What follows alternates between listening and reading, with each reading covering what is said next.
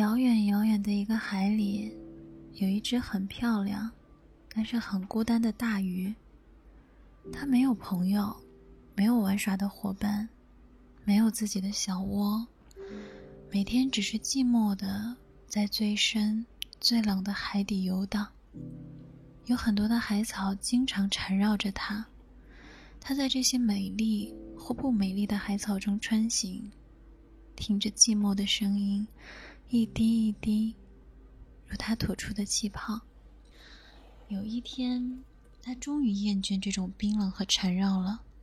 他向上游去，感觉到水的温度变暖了，但是心底仍然是寂寞的声音。当他把头探出水面时，看到了温暖的太阳、明媚的世界、阔阔的海风，还有，还有近处。一朵浪花上坐着一条红色的小鱼，小鱼稳稳地坐在上面，随着浪花来来回回，仿佛做摇篮一样，好开心的样子。小鱼也看到它了，很热情地向它打了个招呼：“嗨，老头鱼，你好呀！”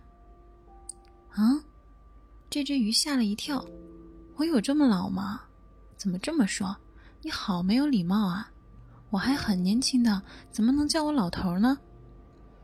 小鱼哦了一声，装作明白了的样子，重新打招呼说：“你好啊，老爷爷鱼。”他气得怯怯的咬几下自己的牙。小鱼嘻嘻笑着说：“哼，再敢提意见，就叫你老不死的鱼，试试哦。”他被气得没办法，就只好笑了，心里想。有意思的小鱼，小鱼顺手拿出一个铁丝编成的空圈，舀了些海水，做成了一个水镜，然后递给他，一撇嘴说：“哼，自己看看，好寂寞，好老的样子。”他自己看了看，吓了好大一跳，的确是一个寂寞的、憔悴的鱼。小鱼把镜子收回去，说。你一定是经常待在下面的缘故，要记得经常上来晒晒太阳了。像我这个样子，关于晒太阳，我是非常有经验的。哪里不懂就来问我好了。新鲜啊，没听说过晒太阳还有什么说法。他想着，那你说说吧。小鱼笑了，说：“其实很简单的，就是当有太阳的时候，你就出来。”开始晒喽！大鱼笑了，这个充满了阳光味道的小鱼挺有趣的。这样子，大鱼和小鱼成了朋友，经常斗斗嘴、聊聊天啊。大鱼来到海面的时间越来越长，时间长了以后，他们就成了好朋友了。大鱼很冷的，小鱼很暖的；大鱼很硬的，小鱼很软的。大鱼很忧郁的，小鱼很快乐的；大鱼很粗暴的，小鱼很温柔的；大鱼很安稳的，小鱼很淘气的。这只是他们的表现。其实，大鱼也会很暖，小鱼也会很冷；大鱼也会快乐，小鱼也会忧郁。大鱼也会淘气，小鱼也会安稳。大鱼也会温柔，小鱼却不会粗暴。两只很不同的鱼在一起会怎么样呢？当然经常吵架，有时会吵到夜里两点。小鱼很气的，大鱼不爱哄它，一甩尾巴游到深海里去了。小鱼坐在浪花上对着月亮哭，眼泪一滴一滴的掉进海里。可大海毕竟太大了，这只眼泪算什么呢？小鱼想了想，就不哭了。没人哄，自己哄算了。他就自己坐在那里，看着星星的大眼睛，对自己说：“小鱼，小鱼，别生气，我来，我来哄哄你。惹你生气我不对，以后不再发脾气。真的对不起，以后一定爱护你。”说着，他自己就笑了，脸上还挂着泪光呢。其实大鱼没有那么狠心，他在远远的看着小鱼，看到他自己哄自己，可是他不好意思过去。第二天，他会装作什么也没看见的样子，又来找小鱼玩。小鱼很好哄的，睡了一觉以后就不记大鱼的仇了。看到他还是好开心的样子，慢慢的，日子这样一天一天过去了。大鱼开始的时候也会逗逗小鱼，有时候它在水底的海草缠绕时，也会想一下那只浪花上坐着的小鱼在做什么。彼此虽然不同，但不妨碍他们互相惦记。大鱼虽然喜欢和小鱼玩，但它是喜冷的鱼，它的家毕竟在海底。海底的草虽乱，海底的世界虽然寂寞冷。但对于他来说，都是无比的真实。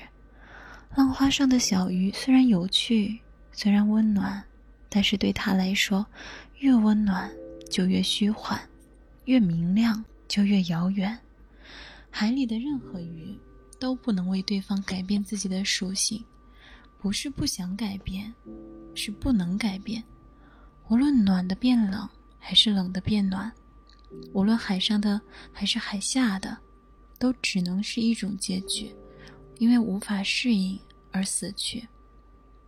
大鱼来的多了，他已经感到不舒服了，他的鳞片在脱落，防卫的外衣在变软，这对他来说是可怕的现象。最后一次，他告诉小鱼，他不能再来看他了。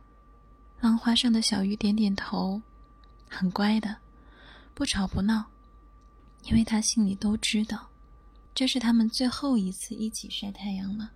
海面上微风轻轻吹着，大鱼的皮肤感觉到了痛，小鱼的心里感觉到了痛。小鱼的眼泪又一滴滴的掉进了海里。他看着大鱼说：“大鱼，我好想和你再吵一架，然后记得你坏坏的样子，就不用想你的好了，就不会很想很想你了。”大鱼看着小鱼，慢慢的说：“你是我最讨厌、最讨厌、最讨厌的小家伙了。”然后，他慢慢的把自己沉了下去，闭上眼睛，一片黑色，没有小鱼的声音了，只有海风的呼啸隐隐传来。大鱼终于回到了海底。很多年过去了。它再也没有到海面上去过，因为它是勇敢的大鱼。偶尔，他也会想起那只小鱼，不知道它过得怎么样了，有没有找到一个快乐的同伴一起玩耍呢？会不会偶尔想起我呢？他也曾托流动的海潮去探问一下他的消息，所有的回复都是，没有什么见过那条浪花上的小鱼。后来的一天，大鱼出去散步，突发奇想，很想到海面上转转。他向上游着，游到半路上，忽然发现一个奇怪的东西，一个小鱼骨。肯定很多年了，骨都被海水刷成了奶白色。只是很奇怪，它还是头向下的，仿佛尽管是死去，他也想游到底。大鱼游尽了，忽然它不动了，化成灰，它也会认得出它的。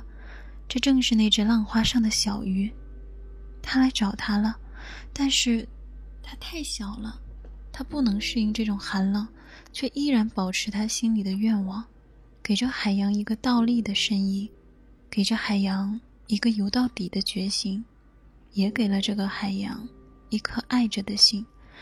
大鱼抱着小鱼。仿佛抱着一个世界上最好的宝贝，最轻、最柔的动作，慢慢的游着，向下游着，向海底游着，游着。没有人能看到他的泪，因为他在水里。